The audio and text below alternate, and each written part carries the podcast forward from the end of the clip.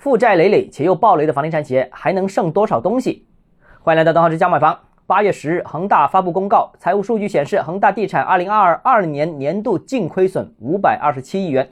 截止二零二二年底，其流动负债合计一点七万亿，货币资金仅剩九十一亿，公司总负债一点八三万亿元，总资产一点四六万亿元。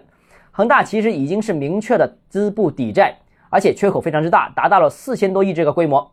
我认为情况还是比想象中要好啊！资产一点四万亿，负债一点八万亿。如果按照这个数进行清盘的话，那债主大概率还能拿回大概一半左右的钱，不至于连渣都不剩啊！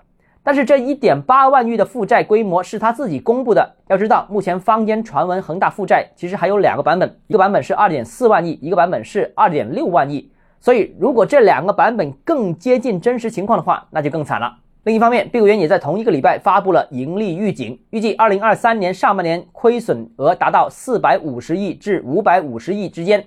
之前很多人问碧桂园是不是下一个恒大？从目前公开的数据看，碧桂园的负债率大概只有百分之四十左右，和恒大不在同一个级别。需要强调一下，碧桂园和龙湖都是在年初被选为中债征债券扶持的对象，能进入这个名单，说明管理层已经对它有一个基本的判断，也会持续的给予支持。